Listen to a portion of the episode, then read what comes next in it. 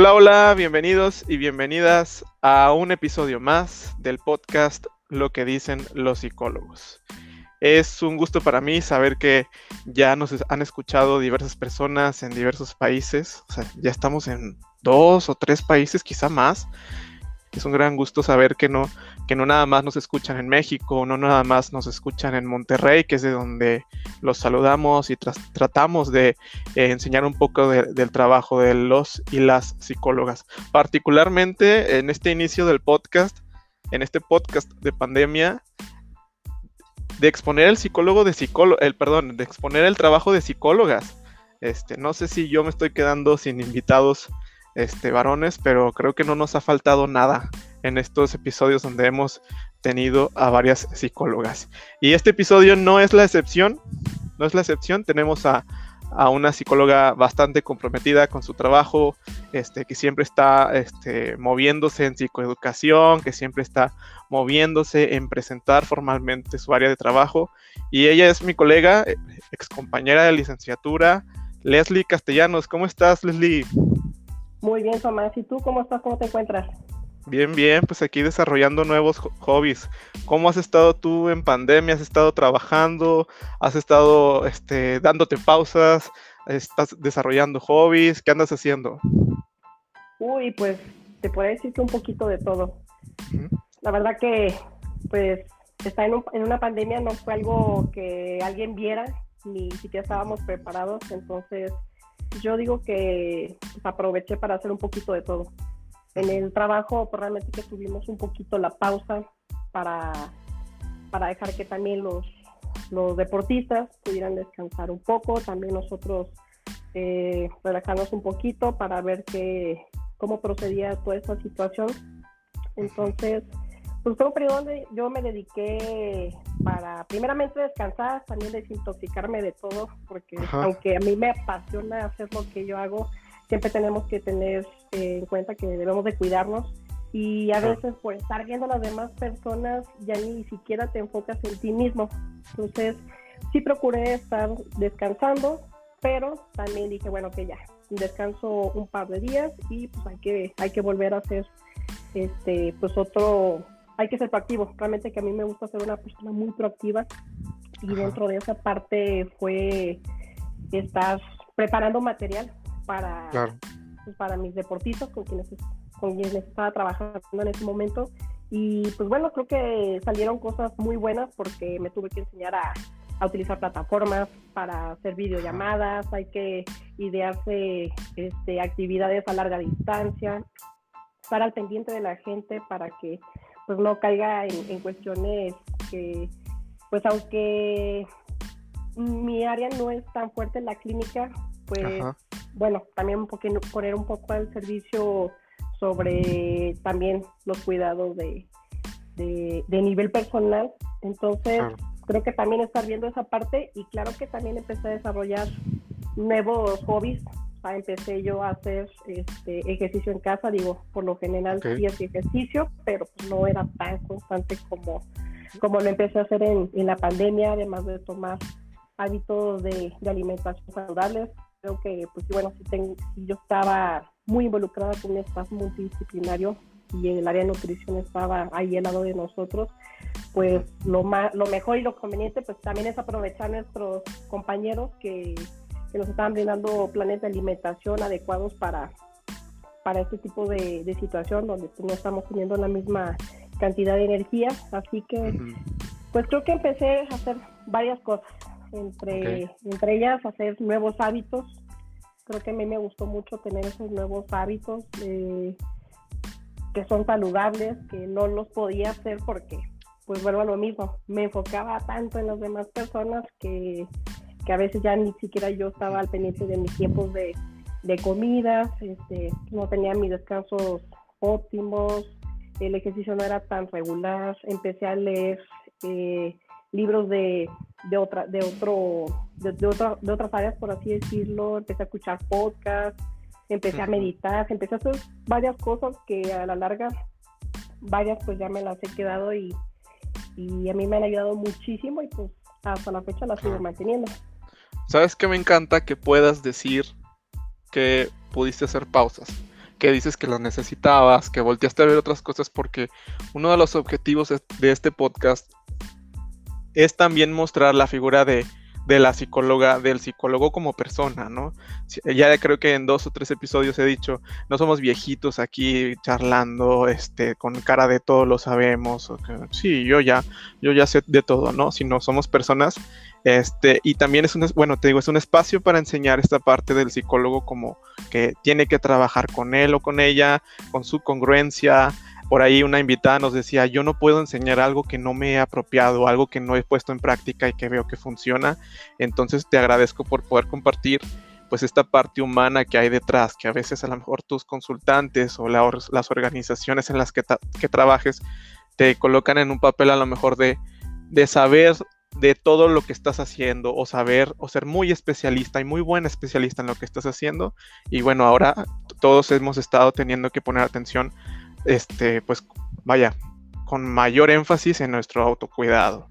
¿verdad? Entonces te agradezco mucho esto. Eh, quisiera presentarte brevemente. Leslie, Leslie Castellanos es psicóloga, licenciada en psicología y también tiene un posgrado en psicología. Ahorita nos va a platicar cómo es su posgrado. Es particularmente diferente.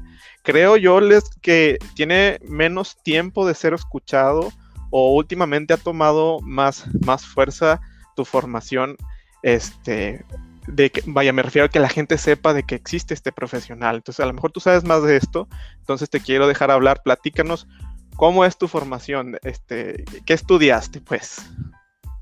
Pues bueno, como bien lo acabas de decir, estudié mi licenciatura en psicología. Es muy importante tener una especialización. En mi caso es una maestría en psicología del deporte. La estudié en la Universidad Autónoma de Nuevo León. Eh, pues bueno, hay, hay muchas opciones como para estar en el ambiente deportivo. Algunos o algunas personas prefieren tomar un diplomado, otras personas prefieren tomar una certificación, pero lo que yo sí te puedo decir, y yo lo he platicado con varias personas, es no es lo mismo porque, bueno, aparte yo donde estudié la, la maestría, pues ves de todo un poco, ves parte de investigación. Yo sé que hay muchas personas que no les gusta la, investigación, pero tiene muchos de sus beneficios. Yo te puedo decir que, gracias a, esa parte, o sea, yo, yo logré combinar la parte práctica, porque hay el espacio, pues la facultad es de organización deportiva, así que tengo todos los deportes a mi disposición y pues ahí tenía yo la posibilidad de poder desarrollarme también en una parte práctica y también en la parte de, la investigación. ¿Qué beneficios pude tener? Bueno, uno de los beneficios que logré obtener es que la maestría tiene un convenio con CONACYT. Hay una beca que, que, pues bueno, realmente que esa beca pues te va, te da muchos beneficios yo me logré ir a una estancia de investigación a España, específicamente en Islas Canarias. Y pues bueno, he tenido la oportunidad de ir a algunos congresos internacionales. De hecho, mi primer congreso, de hecho, la primera vez que yo empecé a hablar frente a las personas fue en un congreso y fue en Costa Rica. Ok. ¿Cómo, cómo, cómo fue eso? ¿Cómo te sentiste eh, eh, en esa primera vez, no? Y luego en un ámbito internacional. Pues mira, la verdad que me estaba muy nerviosa, muy, muy nerviosa, porque pues yo no estaba acostumbrada a estar hablando frente, frente a las personas, y más que fuese un auditorio donde pues fácil había más de 150 personas. Yo la verdad no sé. Sí, tal vez me puse un poco nerviosa, pero pues bueno, ya también ahí como que mientras vas hablando, al final es un tema que pues yo desarrollé, yo eh, conocía muy bien, entonces pues... Era tuyo, ¿no? El tema, era tuyo. ¿Te dañaste de él para llegar ahí? Sí, claro, entonces ya de ahí yo me pude agarrar para poder estar ahí, este, pues, hablando de esa ponencia, en ese momento se presentó un código ético del, psicólogo del deporte. Teníamos una materia en la maestría que tenía que ver con esa parte.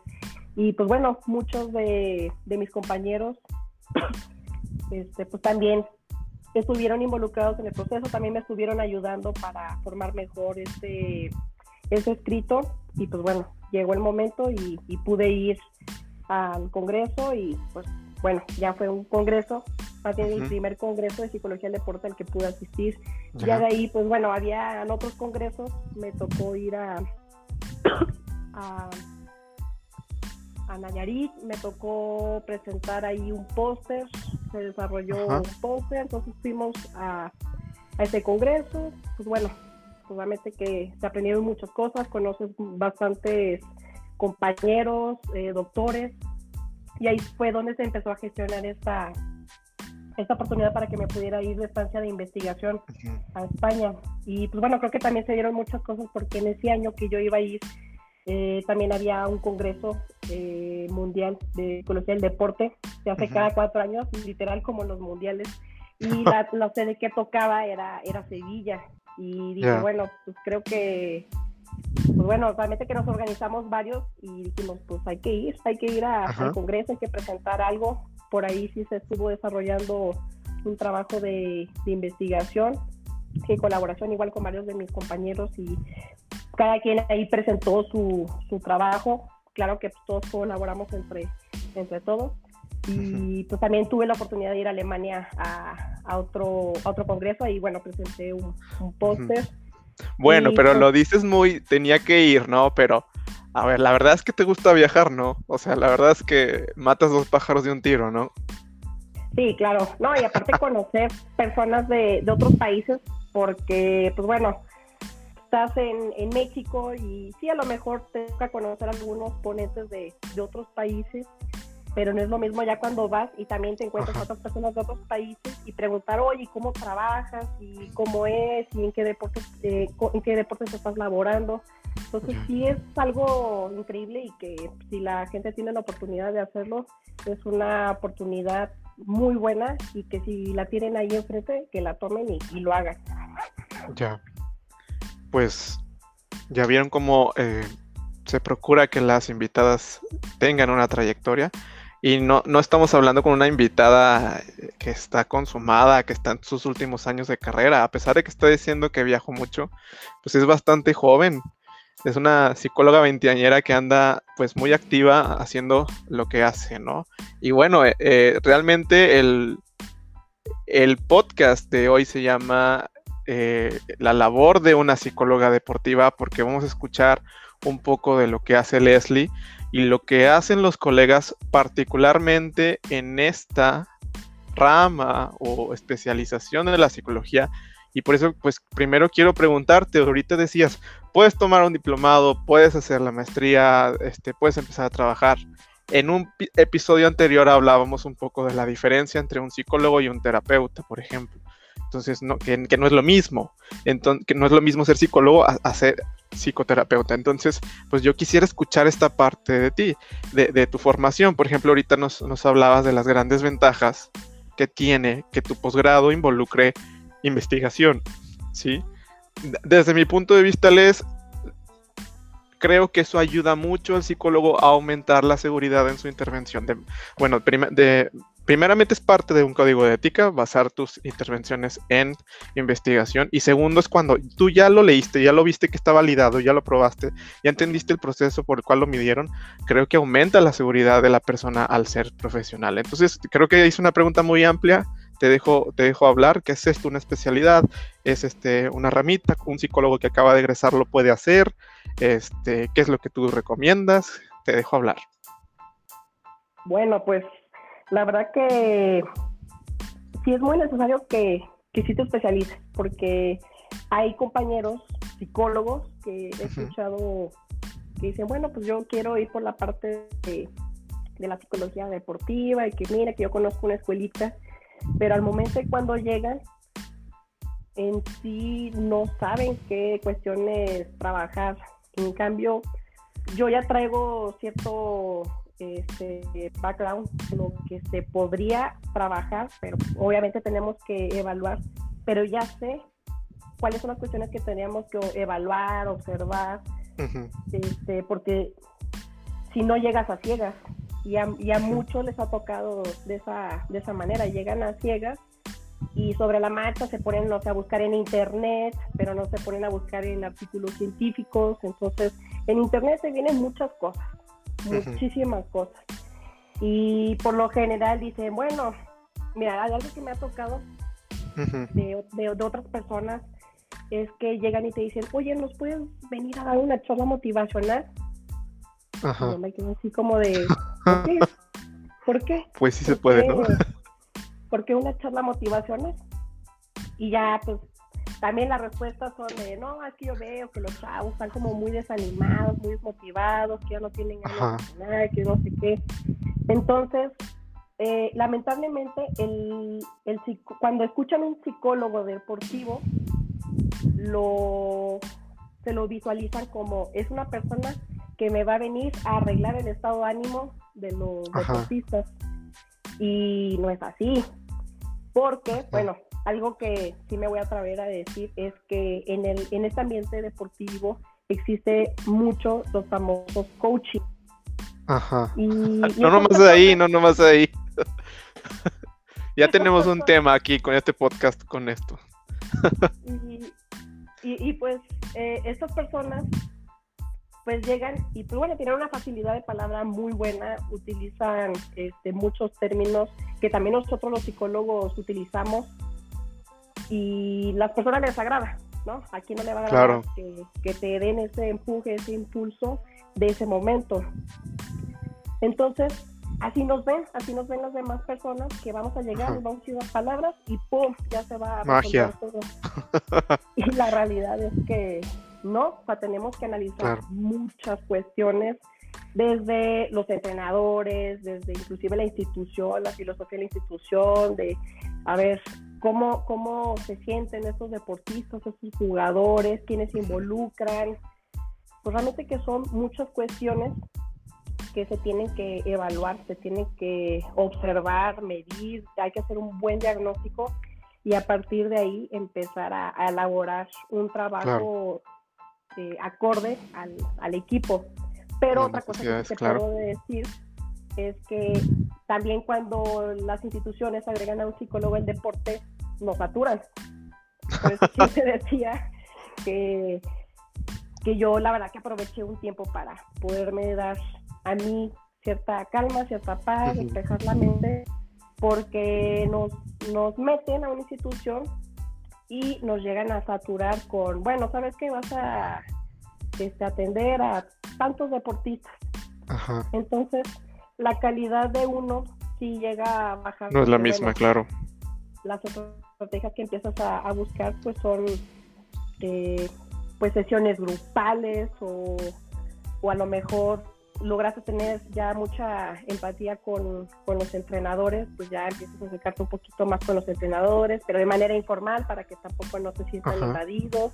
Claro. Entonces son, son muchas cuestiones que, que pues al final no dejas de, aprender, siempre tienes que estar actualizándote. Yo en lo personal compro muchos libros, compro libros, leo libros, veo, a ver, de aquí me funciona esto, me funciona esto otro. Eh, me pongo a revisar artículos científicos. Si tengo oportunidad, me voy a congresos y pues también platicar con otros colegas de, ¿sabes qué? A ver, me pasó esto y tú cómo lo hiciste o qué me sugieres, qué me recomiendas, porque al final, pues yo te puedo decir que yo no lo sé todo y yo hasta la fecha yo me sigo apoyando con colegas que, que igual tienen sus especialidades, tienen doctorados y les, les presento la problemática que tengo y ya escucho dos, tres puntos de vista. o sea, te haces supervisar también. Ok. Claro. También está esta parte en la psicología deportiva, el buscar la supervisión, ¿no? Sí, digo, no es como tal como en la, en la parte clínica, Ajá. pero sí es bueno que vayamos viendo también diferentes puntos de vista, porque pues a veces uno como ya está tanto en el, en el ámbito que no, no alcanzas a percibir ciertas situaciones que otra persona te dice, oye, no te hayas puesto a pensar en esta otra situación y, ah, pues sí, cierto, o sea, eso no, como que no lo tenía tomado en cuenta. Claro, o sea, vaya, enriqueces tu experiencia con, la opinión de otros expertos, de pares, seguramente también de psicólogos más experimentados, ¿verdad? Que siempre hay un psicólogo más experimentado que uno y siempre es bueno escuchar esta parte. Yo quería retomar algo que dijiste porque creo que eh, no nada más te pasa a ti, no nada más les pasa a los psicólogos deportivos. Creo que es un mal del psicólogo y que tiene que ver, a lo mejor es nuestra culpa por no psicoeducar, ¿no? Pero tiene que ver con el desconocimiento de lo que hacemos, ¿no? Ahorita me decías, em, pues me saturan y me hablan para pláticas motivacionales. Entonces, ¿en qué me hace pensar? Una, que, que de pronto las organizaciones o las personas nos consideran como botiquines emocionales.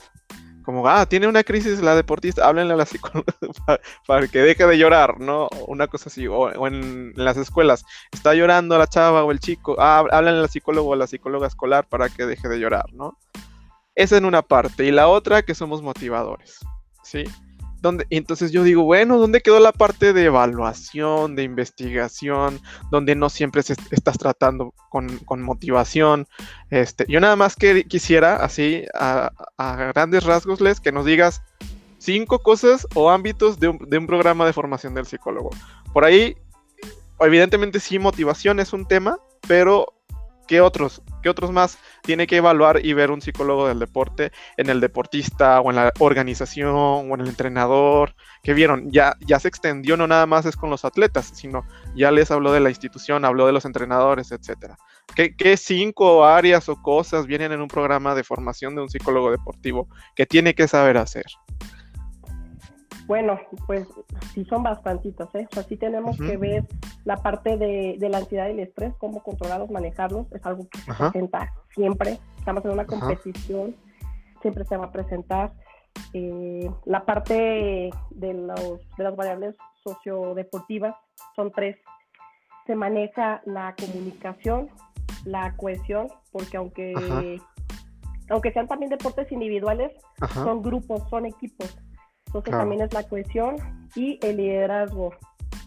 Ya. Que pues al final somos humanos, somos personas y tenemos que estar interactuando con, con otras personas. Así que pues también eh, el conocer cómo se van desenvolviendo con sus pares va haciendo algo que, que te pueda dar un parámetro muy amplio, muy extenso. También te puedo decir que se trabaja la parte de la, de la atención, concentración. Al final eh, pues uno tiene que estar cambiando los, los focos de, atención. Lo que estamos haciendo en un partido, en una competición, en lo que vaya haciendo, nos tenemos que estar enfocando. Y siempre van a haber factores externos que si nosotros no los sabemos identificar como psicólogos, menos vamos a poder orientar a un deportista a que lo, a, que lo pueda este, detectar y empezar a ver, bueno, qué me afecta y qué no. Y evidentemente la motivación pero la motivación no se trabaja como, como pensarían, no es una charla y pum, ya, ahí, se quedó. Entonces es algo que, que, se tiene que estar trabajando sobre la marcha para que la persona pueda ser constante. También se llegan a tocar algunos temas como de la, de la personalidad y la autoconfianza. bueno, si un deportista no se siente con la confianza para ir y, ir a pelear, competir, lo que vaya haciendo, pues los resultados van a ser pues muy malos.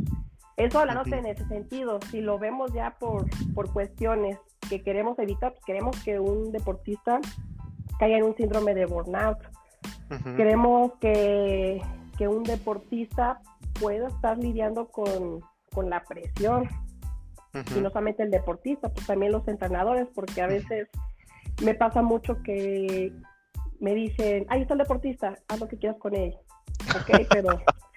A ver, como, como diciendo, pues aquí te, nos, te pusieron aquí conmigo, pues haz lo que quieras, ¿no? ¿Te ha pasado, te ha pasado que un entrenador te diga, como, ¿tú qué? ¿O para qué? ¿O qué, me vienes a decir tú a mí si tengo eh, de 20 años de experiencia? ¿O para qué el psicólogo aquí? ¿No? Mi explicación es la siguiente, pero quisiera escuchar también esta parte. Desde mi punto de vista, siempre hay una justificación de la presencia de un psicólogo en organizaciones donde hay personas y conducta, porque es a lo que nos dedicamos, a la persona y a la conducta. A final de cuentas es lo que nos, justifica con evidencias el que haya cambio conductual o mantenimiento conductual, independientemente de dónde o en qué trabajes, ¿no?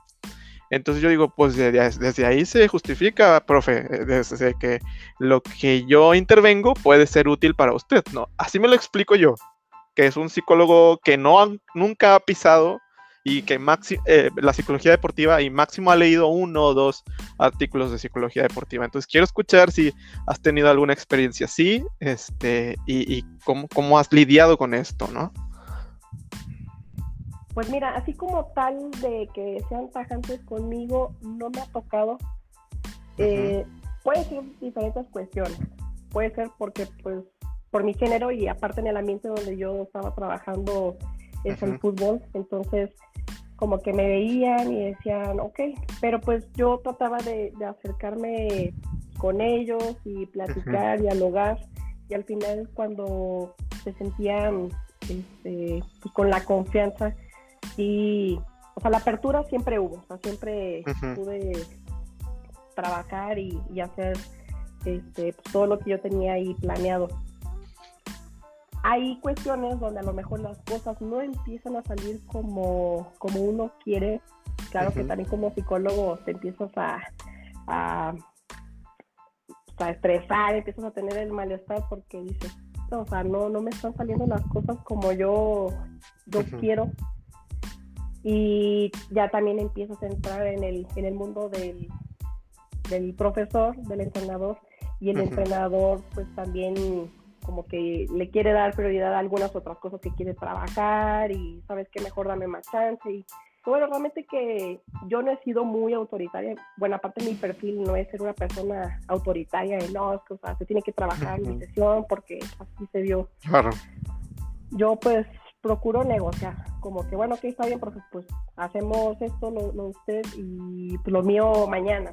Entonces, buscar la negociación siempre es importante porque si te empiezas a cerrar las puertas con un entrenador, con un profesor, posiblemente también te va a afectar frente a los deportistas, porque llega, llega a ser un caso que puedan decir el entrenador, no, ¿saben qué? No le dan caso al, psicólogo y eso me ha tocado escuchar de, o sea, en otros, en otros ámbitos y pues bueno, creo que es como también tú lo dices, es una labor también de nosotros los psicólogos. si nosotros procuramos dialogar bien con el entrenador, decirle el abanico de oportunidades en las que nos podemos enfocar, que podemos trabajar en equipo, se van a dar los resultados. Los resultados eh, pues, no se dan de la noche a la mañana ni en una semana. A veces llegan a ser procesos tan extensos que te llega, te llevas una temporada o dos temporadas, que equivale prácticamente como un, año. Y eso hay que hacérselo ver tanto a los entrenadores, a los a la directiva, coordinadores, para que, para que también estén conscientes de ese trabajo. Y algo así como cuando le explicas a un consultante de terapia que que la situación va a llevar un, va a conllevar un proceso, ¿no? O sea, no es, no es la magia de ir a una cita del psicólogo y, y pum, o sea, ya surgió la curación, o surgió el bienestar, o surgió este, la organización, ¿no? decías. Sí o, sea, sí, o sea, realmente que esto es un proceso y todo siempre va a ser un proceso. Si se trabaja a nivel grupal, es un proceso. Si se trabaja a nivel individual, es un proceso. Si se trabaja con sectores, es un proceso. Entonces, pues todo eso se, tiene que entender. Sí, evidentemente estamos en un ámbito donde todos quieren resultados ya. Y esos resultados no siempre se pueden dar como, como uno quiere o espera. ¿Sabes qué? Ok, a lo mejor te doy esta semana, pero la siguiente semana ya necesito que, que me los tengas bien o cosas así. y eso, pues, y, te digo que no solamente pasa en mi área de psicología, lo he visto en, en otras áreas como en el área médica hay jugadores que se llegan a, lesionar y yo sé que a veces los entrenadores se mueren de ganas de decir, necesito que lo tengas para mañana o para pasar mañana. claro. Y luego les andan haciendo como paliativos para que como quiera jueguen o, cosas así como esto te va a durar un partido, ¿no? Pero luego tienes que hacer rehabilitación porque es más este conflictivo a veces ese tipo de cosas, ¿no? Sí, pero bueno, en la parte como formativa o de, o de fuerzas básicas no, no se da tanto porque al final es formación. Claro. Sí es alto rendimiento, sí ya empieza a ser profesional, pero bueno, también eso ya depende de cada institución, de cada club, cómo vaya manejando este tipo de, situaciones. Pero sí, evidentemente, de seguro ha de haber por ahí algunos casos donde ahí le tienen que hacer algo al jugador para que pueda jugar ese partido, pero ya se va a perder alguno otro o tiene que hacer otro tipo de cuestiones. vamos, vamos a aprovechar lo que estás tocando para aclarar un poco de lo que estás hablando también. Leslie es psicóloga deportiva, pero tiene una afinidad o una especialización mayor por cierto deporte, que es el fútbol, ¿verdad? Ha trabajado, has trabajado con equipos de, de fuerzas básicas, has trabajado con, vaya, con, con atletas, con futbolistas, este, y bueno, ¿qué, qué haces tú con, con, estos equipos? Platícanos un poco de ese trabajo. Ahorita estás trabajando con ellos, no te estás dedicando esa hora, platícanos. No, bueno, realmente ahorita no, no me estoy este, enfocando en el, en el club. Realmente que ahorita yo no estoy dentro de un club, estoy de manera independiente. Pero algo que te podría compartir, a mí me da mucha felicidad, es que varios o algunos de, esos jugadores con los que yo tuve ese contacto, todavía seguimos teniendo contacto con algunos, sigo todavía trabajando, incluso sigo trabajando, les, les sigo dando un proceso de manera individual y pues bueno, creo que ya, ya aún estando afuera de y que te sigan buscando, eso pues a mí me dice, bueno, creo que estás haciendo un buen trabajo ah. porque pues, todavía le puedes dar continuidad a algunos de ellos. Me da gusto también ver que algunos ya están en otros equipos, otros ya están tocando primera división y sin embargo sigo hablando de manera informal con algunos de ellos, de, ah, oye, pues mira, pues no sé, vi tal partido y vi que estabas ahí, que bueno, me dio gusto y, y pues realmente que hay, hay buena, este, pues no sé si decirlo como amistad, porque realmente yo no, yo no les ando ahí hablando este, a cada rato, es cuando me llego a acordar, pero pues también siempre marcando la línea y pues, siempre son unas personas que son muy respetuosas y a veces uno pensaría que, que, el, que el futbolista, este, pues, tenemos ciertos estigmas y pues te puedo decir que están en un ambiente de, hombres y que a lo mejor podría ver que el machismo y todo eso, nunca me, me llegaron a faltar el respeto y respetaron también mi trabajo. Ya. Bastante, bastante importante eso, ¿no? Y que bueno, digo, la verdad es que yo creo que también tiene que ver contigo, o sea, cómo te diriges, cómo, cómo tú entras seguramente, ¿no? Y, y cómo también marcas estas líneas, este, porque bueno, trabajar con jóvenes es también enseñarles a que todo tiene un lugar, ¿no? Mi lugar es este, tu lugar es este, etcétera, ¿no? Y, creo que tú eres muy clara al hablar, ¿no? De, lo que yo te conozco, que bueno, hace tiempo que no platicábamos, este, eres muy clara, ¿no? Este, dejas muy claro tú el tipo de relación que mantienes con las personas, entonces creo que eso seguramente también está hablando de tu trabajo con ellos, ¿no? Muy bien, ok. Tengo una pregunta interesante, ¿no? Porque creo que se puede parecer una inquietud que yo tuve cuando andaba en la psicología educativa. Que bueno, siempre he estado un poco, siempre relacionado con ella. Que de pronto te encuentras con profesores o con maestros, por lo menos en este ámbito, que te dicen, ¿y el psicólogo para qué? ¿Para qué el psicólogo en las escuelas, no? Y eso es, es, eso una opinión general hasta hace algunos años donde ya se empezó a normalizar, a promover que ah, tenía que haber un psicólogo en la escuela, ¿no?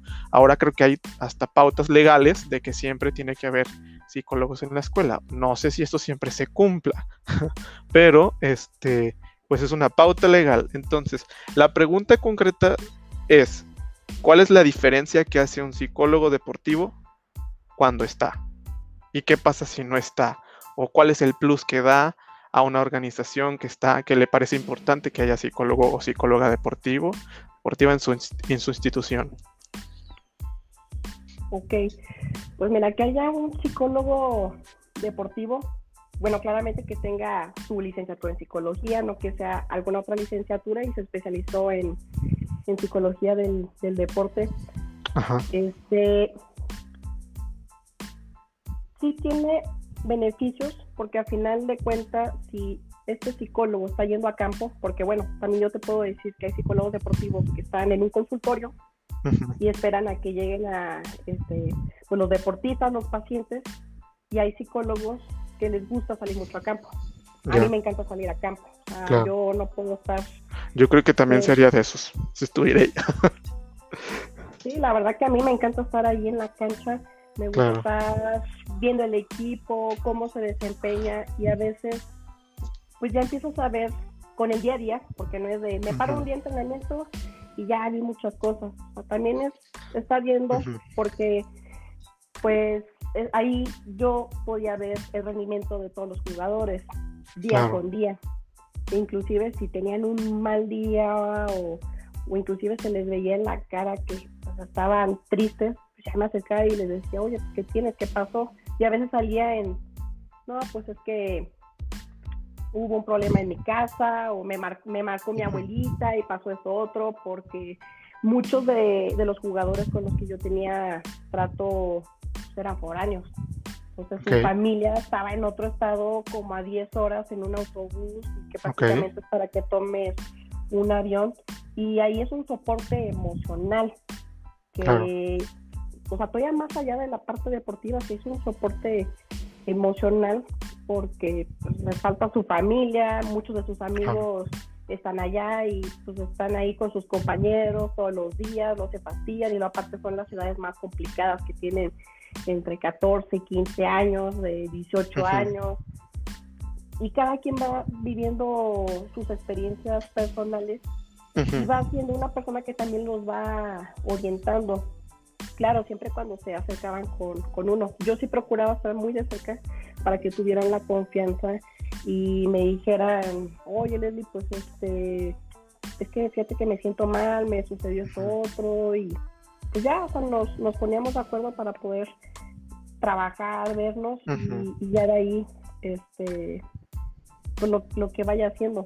Entonces, tiene beneficios desde ese sentido como en la parte deportiva, porque yo te puedo decir que eh, estaba en partidos locales, me tocaba a veces viajar con ellos, me aventaba unas 10 Ay, qué padre. no sé qué pienses, pero yo creo que eso es algo este padre, no sé qué pienses tú, ir ahí en el camión, este, en el relajo con los chavos. Pues entre, entre sí, no, digo, en, en un inicio dices, está, está padre. Ah, yo recién cuando, cuando llegué, estaba viajando casi cada semana, estaba yendo mucho a, a la Ciudad de México y conocía las sedes y todo eso, entonces como que también es otro entorno y muchos también se me acercaban en, en, ese momento. Yo estaba yo en mi espacio, estaba, no sé, en igual, con música, y alguien se sentaba y, hola, ¿cómo está? ¿Y, qué ha hecho? Y, y, me empezaron a preguntar de mí. Y pues, pues, también yo les empecé a platicar de mí, ah, sí, pues mira, yo, yo hacía tanto, me gusta mucho hacer esto, me gustaba hacer el otro. Entonces, como que ya también veían un lado diferente mío, yo también veía un lado diferente de, ellos. Y en las en las competencias de los partidos pues yo también iba viendo eh, pues hasta hasta parece como increíble pero hay algunos lugares que les impone dicen ay nos toca tal y pues siempre se nos complica siempre pasa. Entonces, pues ya también de ahí ibas viendo, ah, ok, estos son como partidos clave, estos a lo mejor no tanto. Y pues es que sí son experiencias de, de todo tipo, de todo tipo. Y pues eh, lo que te sea de los partidos, eh, los entrenamientos, ver de qué manera les puedes ayudar a, a, cada uno de ellos. A veces no te da el tiempo para trabajar lo que tú quisieras con cada uno de ellos, pero les vas ayudando mucho en la formación inclusive pues en este en este año eh, pues, se me acercó directiva y sí me dijo oye yo quiero que trabajes con esta gente de primera y yo me quedé ok de primera sí de primera. Siendo que pues, yo estaba trabajando con, con fuerzas básicas. Y dije ok está bien. Y sí me dijeron y si no quieren trabajar contigo vienes y me dices para que para que porque o sea no es opción no es pregunta. Tiene que trabajar contigo y pues pues bueno, digo, ahí, ahí quedó y creo que se empezó a abrir una brecha muy bonita porque pues a mí me gusta que, esta profesión pueda crecer, que pueda estar también en los equipos de primera división. Hay muchos clubes que no tienen psicólogo deportivo en primera división Y pues sí es importante que podamos apoyarnos en, en este rol por todos los beneficios que conlleva.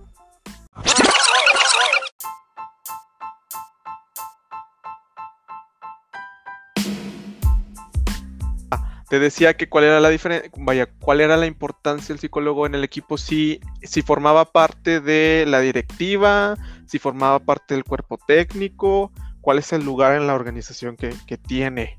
¿Es, una, es, una, ¿Es un departamento de apoyo en los clubs? ¿Cuál es el lugar que tiene la psicóloga o el psicólogo deportivo? Ahí varía, ¿eh? Porque pues también las mismas instituciones ya te van dando la pauta a lo que también ya se han acostumbrado. Algunos sí lo manejan como un área aparte, hay otros que lo manejan un área que es parte de cierto, no sé, área multidisciplinaria o que también es parte de, de los cuerpos técnicos. Pero es que eso sí ya va siendo va dependiendo mucho de la institución, o sea, cómo, lo, cómo van tomando a esta, esta cuestión, ¿no? Bueno, y desde, desde lo que les agradaría a los psicólogos o a la comunidad de psicólogos deportivos o a esta comunidad científica, ¿cuál sería el lugar del psicólogo en, estas organizaciones. Debería ser parte del cuerpo técnico, está bien como departamento, este, o qué, es lo que se dice, ¿no? O de plano dicen, vamos a negociar, como lo, dijiste al principio, debe ser el psicólogo siempre como tan flexible así. Pues ahí considero que, que va a depender mucho de las necesidades de la institución, porque a lo mejor el área lo tienen dando un ejemplo como un área muy aparte, pero aquí estamos junto con equipos, si quieren que estés cerca de un equipo, ahí más bien consideraría que debería estar ahí eh, también inmerso el, psicólogo. Pero si tenemos una cantidad muy extensa, entonces a lo mejor no va a ser lo óptimo que esté dentro de, algún grupo eh, de entrenadores o de staff, porque va a ser complicado ahí va, va a depender mucho de la institución. O sea, no, no podemos decir que esto sería lo ideal o esto otro sería lo mejor. Inclusive también a qué le agrada al, psicólogo. Porque hay algunos que pueden decir, no, pues yo estoy en mi consultorio y mejor que la gente que le interese llegue. Y se vale.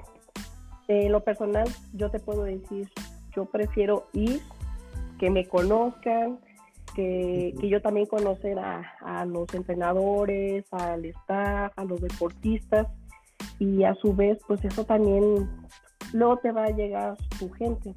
Claro. Así, me, así me ha tocado a mí, que yo me acerco, yo busco, yo trato pues de, de mostrar todo el panorama, todo lo que se puede trabajar, todo lo que se puede hacer, mi manera o mi metodología de trabajar y a su vez esto eh, pues me empieza a dar frutos porque ya ahora el entrenador se acerca o ya me puede decir, ¿sabes qué? Este jugador está mal y te lo voy a pasar para que ahí tú le des un seguimiento, ¿ok?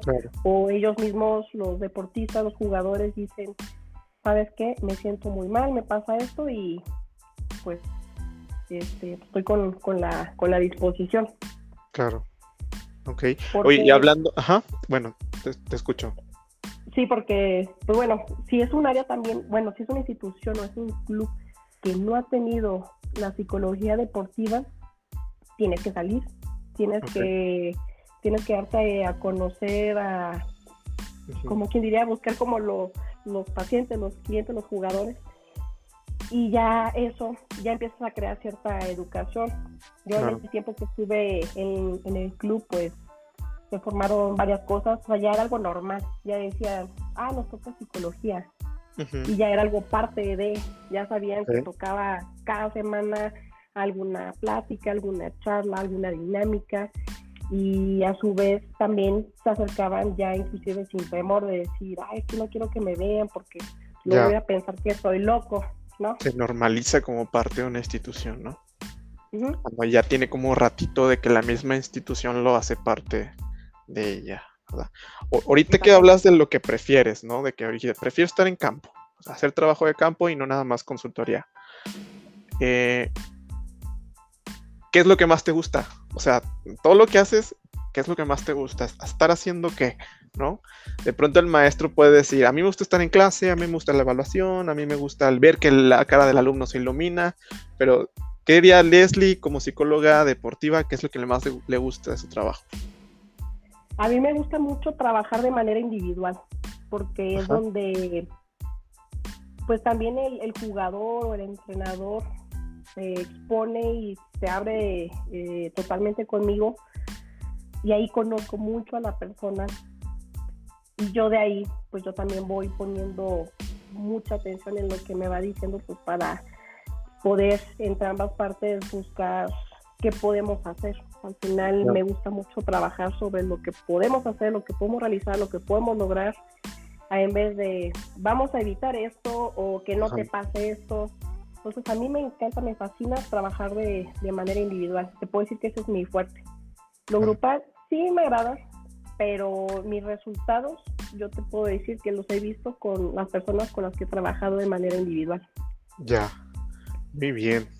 Bueno, quisiera irle dando este, conclusión a, este episodio, a este podcast. Este, ¿Qué le dirías a las personas que nos escuchan, a lo mejor que están interesadas en desarrollarse como este tipo de profesional? ¿Qué necesitas para ser un psicólogo deportivo? ¿Qué camino deberían tomar? ¿Qué no deben olvidar en ese camino? ¿Qué les dirías tú a estos estudiantes, a estos estudiantes que podrían estar escuchando esto?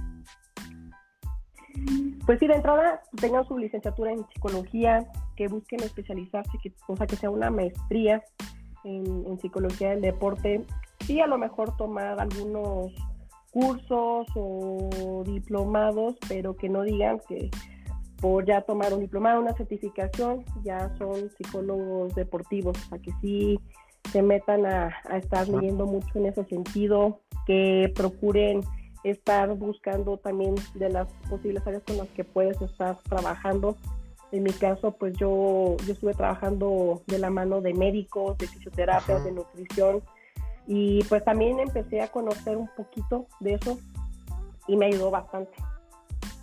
Y yo de ahí empecé a, a conocer también un poquito de esas áreas. Nunca fui intrusiva y pues siempre es lo de ellos. yo no voy a decir, no, ¿sabes qué? Deberías de ponerte hielo para que se te desinflame. No, ese no es mi área.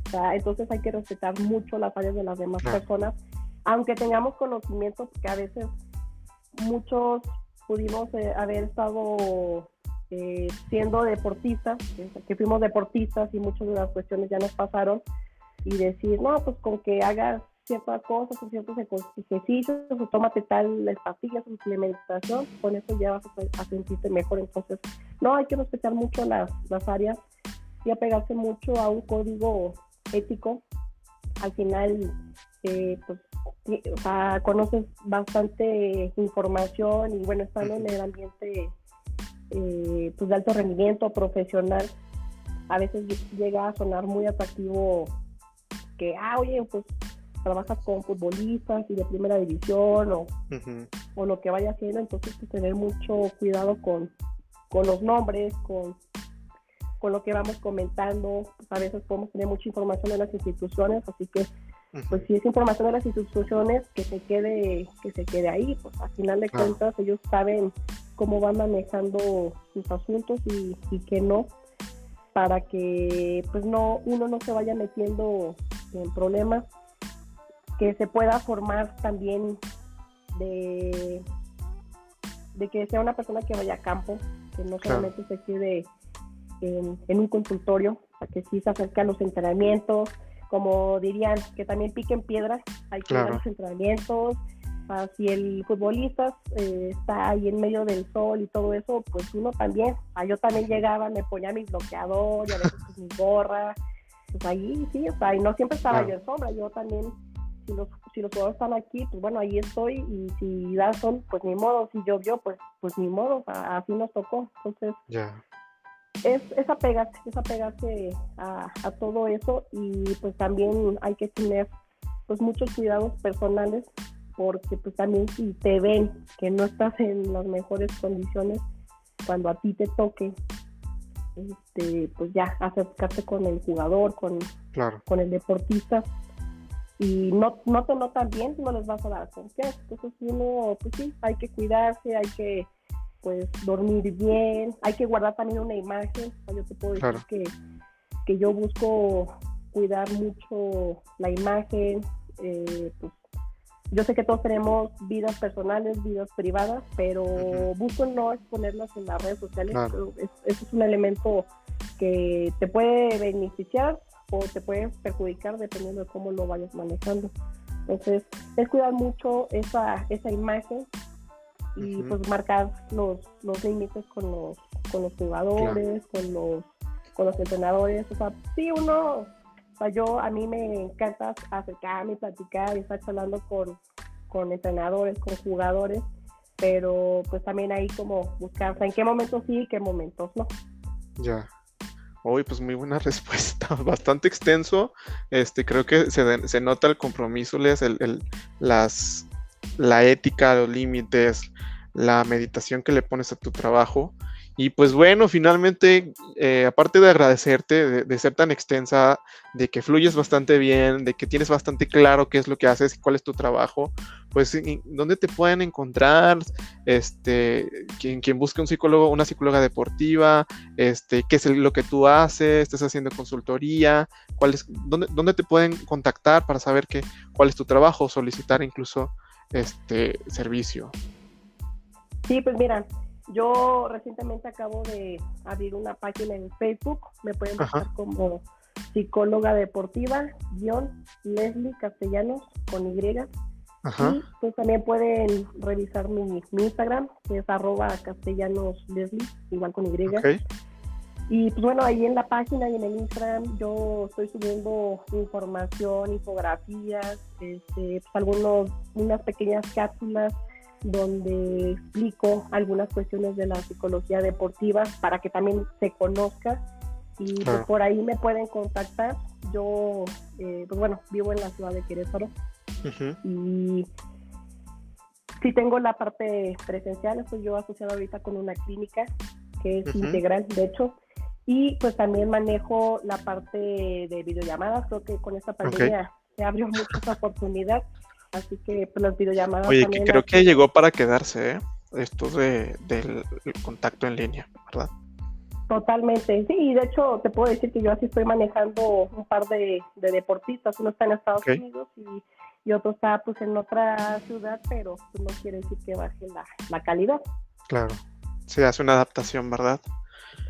Ok, no, pues te agradezco mucho, te agradezco mucho por, por tu tiempo, por este espacio que, que nos diste, que, es, justamente por amor a este, enseñar lo que hacemos como trabajo, eh, darle su lugar al psicólogo en nuestras comunidades. Y pues muchísimas gracias, Les. Ojalá eh, luego podamos este, trabajar en algo así, nueva cuenta, que veo que te gusta la psicoeducación, a mí también me encanta. Entonces es posible que a lo mejor te vuelva a contactar, ojalá te pueda volver a encontrar. ¿va? Claro que sí, pues estamos a, a la disposición y pues con todo gusto que, pueda crecer esta profesión también, esta especialización. Claro, claro. Pues muchísimas gracias. Les agradezco también a los escuchas por habernos escuchado. Nos vemos en el siguiente episodio. Hasta luego.